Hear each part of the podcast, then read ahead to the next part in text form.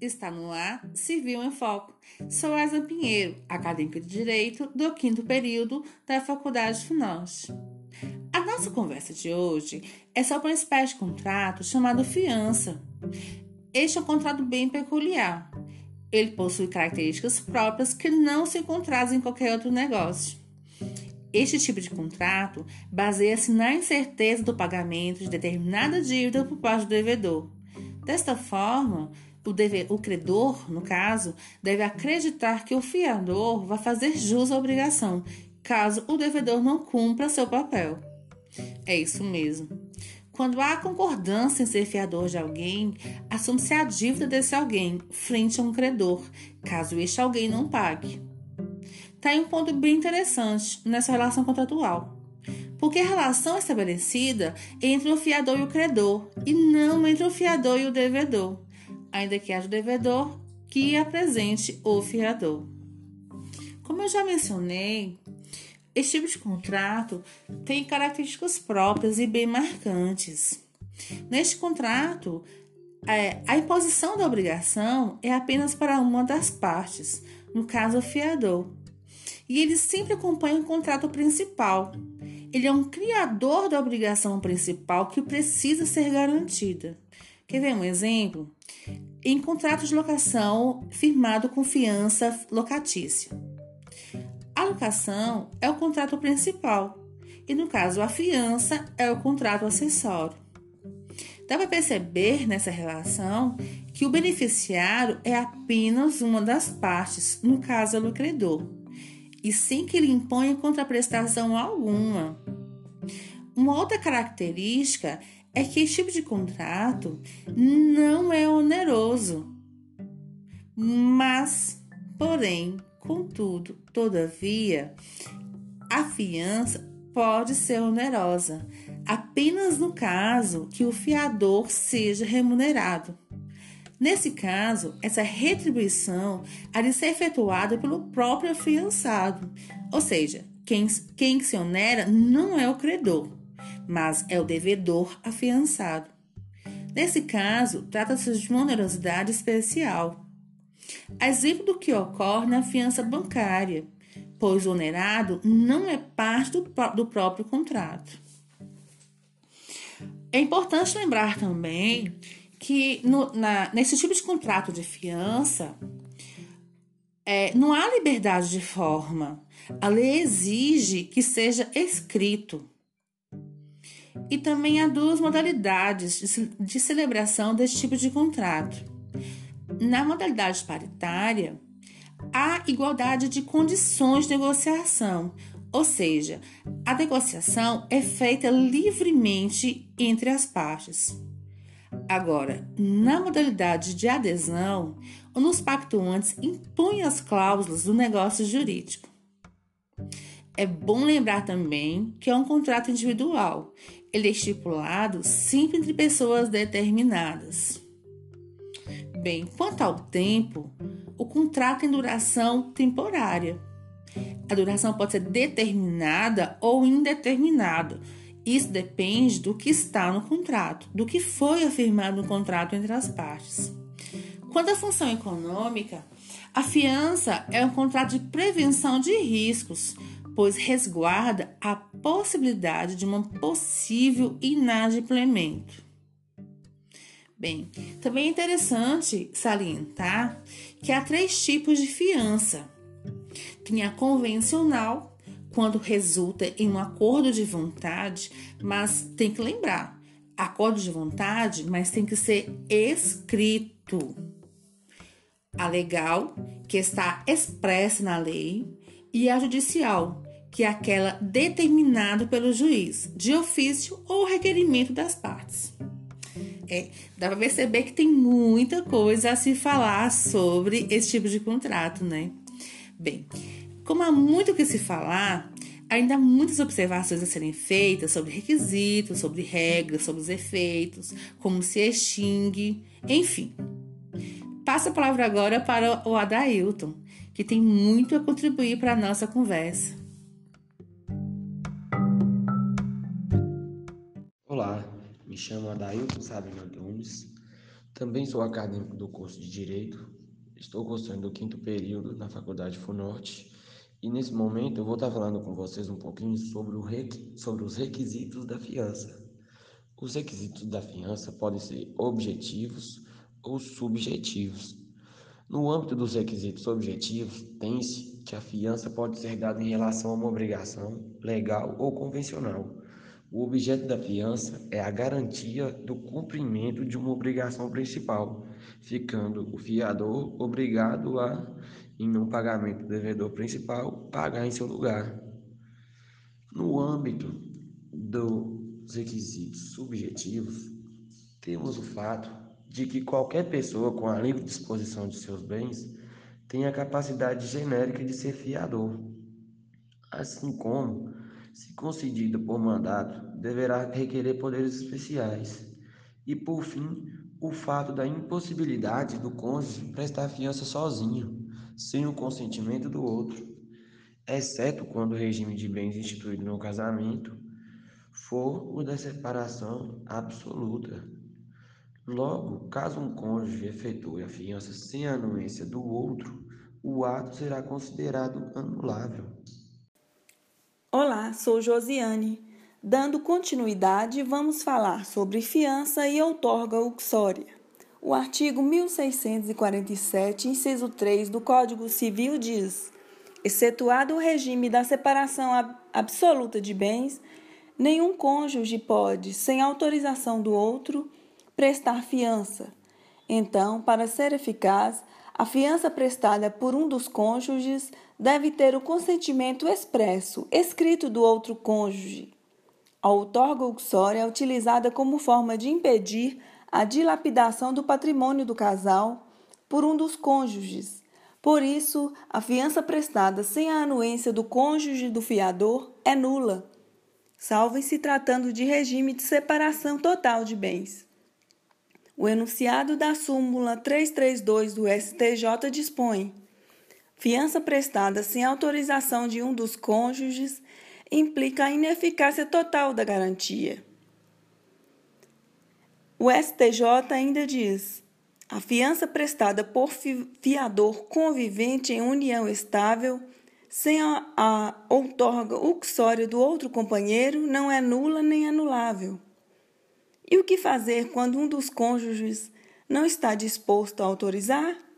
Neste caso, tem-se como alternativa a busca do suprimento judicial da outorga, conforme prevê o artigo 1648 do Código Civil. Outro ponto é que somente o cônjuge interessado pode alegar anulação da fiança, o fiador não. Lembremos do Tucoque trago jurisprudência do STJ do ano de 2017. O entendimento desta Corte pacificou-se no sentido de que a fiança prestada sem autorização de um dos cônjuges implica a ineficácia total da garantia. Súmula 332 STJ. Salvo se o fiador emitir declaração falsa, ocultando seu estado civil de casado. Nos casos dos autos, a Corte de Origem, mediante análise do contexto fático probatório dos autos, concluiu que a fiança prestada no contrato de locação em análise foi prestada mediante declaração falsa do fiador acerca de seu estado civil, não sendo possível reconhecer a nulidade integral da garantia, sob pena de o fiador ser beneficiado por sua própria torpeza. Incidência da súmula 83 STJ. Agravo interno não provido. Abordando outro assunto acerca da fiança, trago jurisprudência do STJ também do ano de 2017. Quanto à exoneração da fiança por parte do fiador, baseado no artigo 835 do Código Civil e também na presença da cláusula expressa constante no contrato de prorrogação automática da fiança. Artigo 835. O fiador poderá exonerar-se da fiança que tiver assinado sem limitação de tempo, sempre que lhe convier, ficando obrigado por todos os efeitos da fiança durante 60 dias após a notificação do credor. Artigo 819, parte final.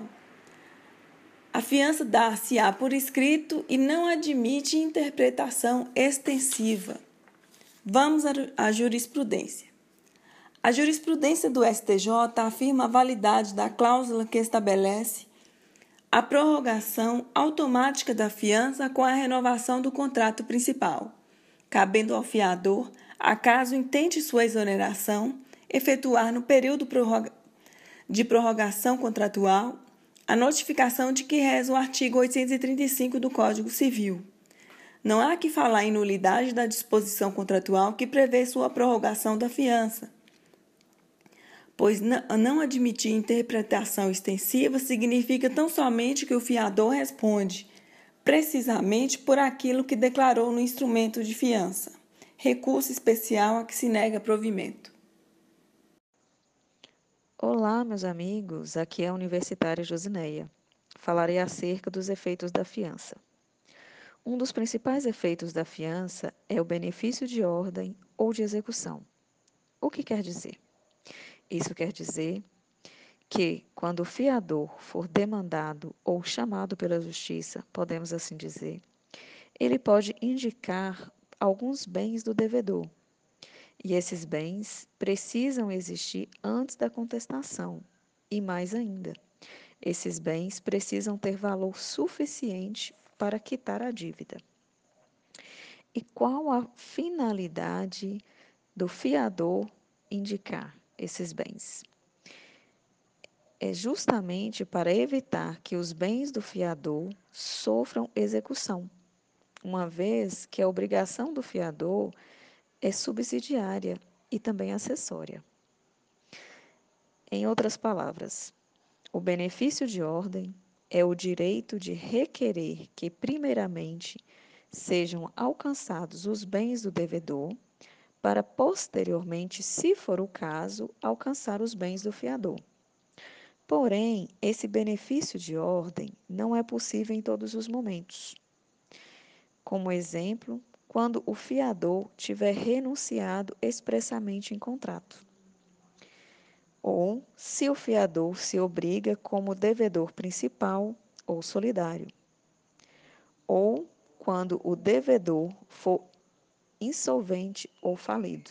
Nesse último caso, a pessoa não tem condição de pagar, então não tem como o fiador tentar eximir da responsabilidade que ele assumiu juntamente com o devedor principal.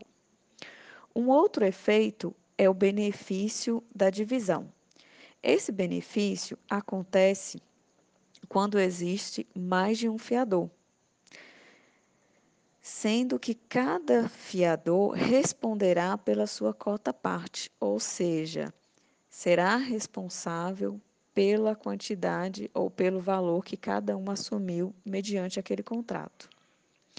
Neste caso, se um dos fiadores pagar o valor integral da dívida, fica subrogado no direito de credor.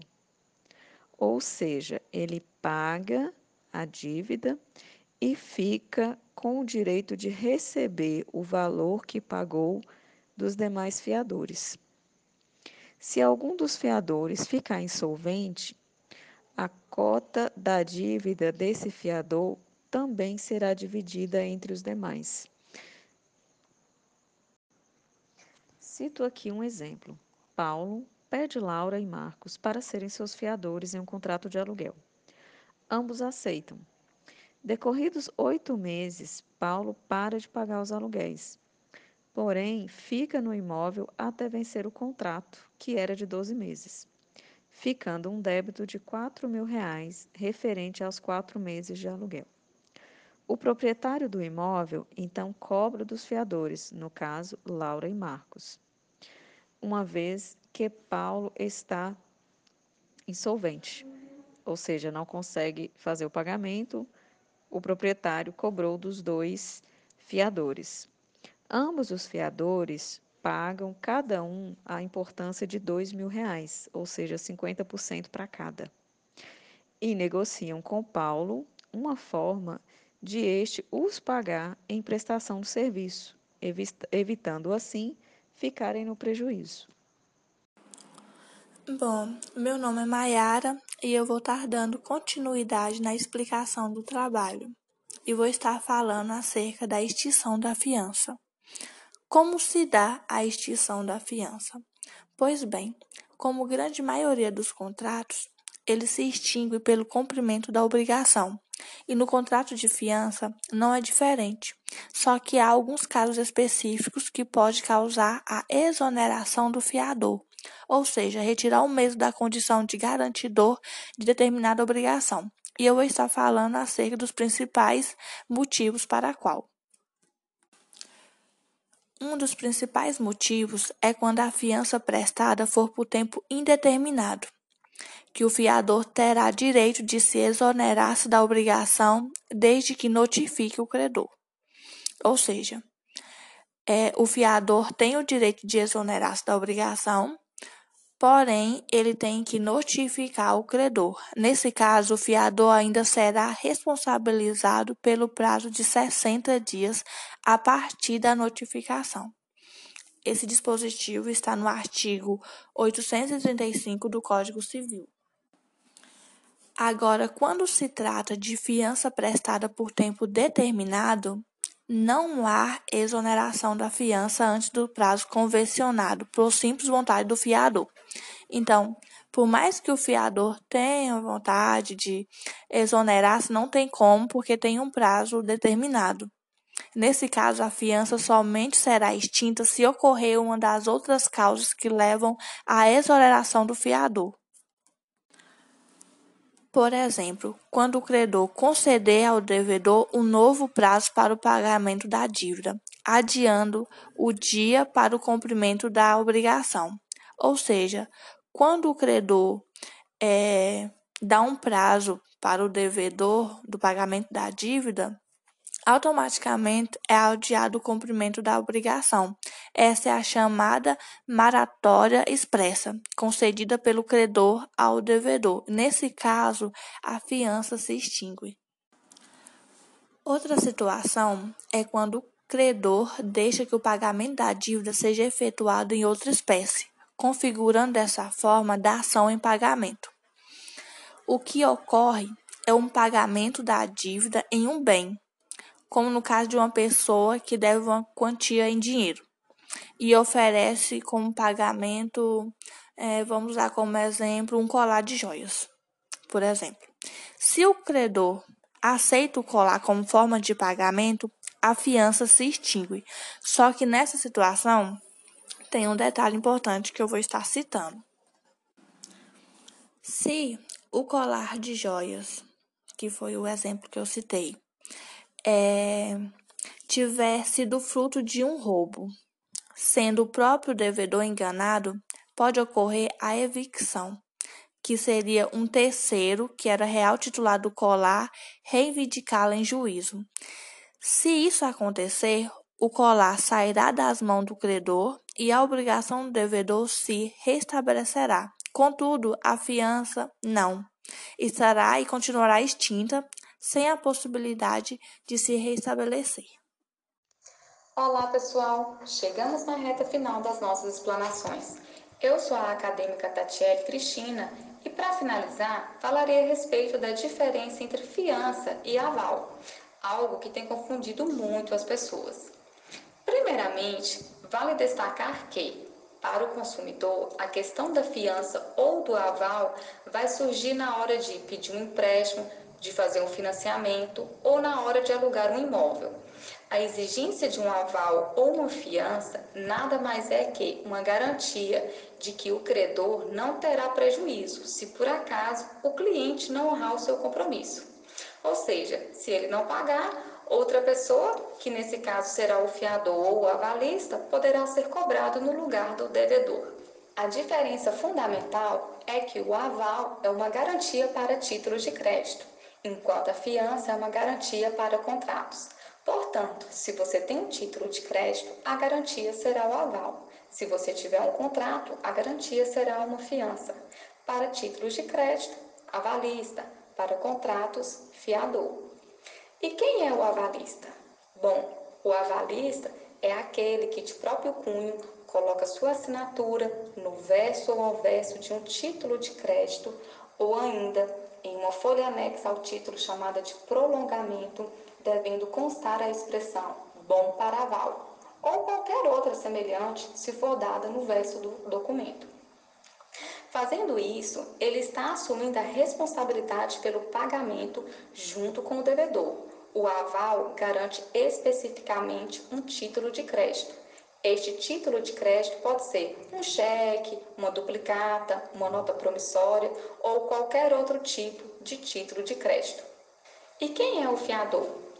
Como já vimos, o fiador é quem assina o contrato, se responsabilizando pelo cumprimento da obrigação do devedor. Se o devedor não pagar, quem irá pagar é o fiador. Outra diferença importante de salientar é quanto à responsabilidade. Na fiança será subsidiária, ou seja, o fiador somente será acionado caso o devedor principal não cumpra a obrigação. Já no aval, a responsabilidade é solidária, ou seja, tanto o devedor quanto o avalista são responsáveis pelo montante integral da dívida. Pessoal, então é basicamente isso. Essas são as considerações mais relevantes acerca do contrato de fiança e finalizamos por aqui. Agradecemos pela atenção de todos. Até a próxima.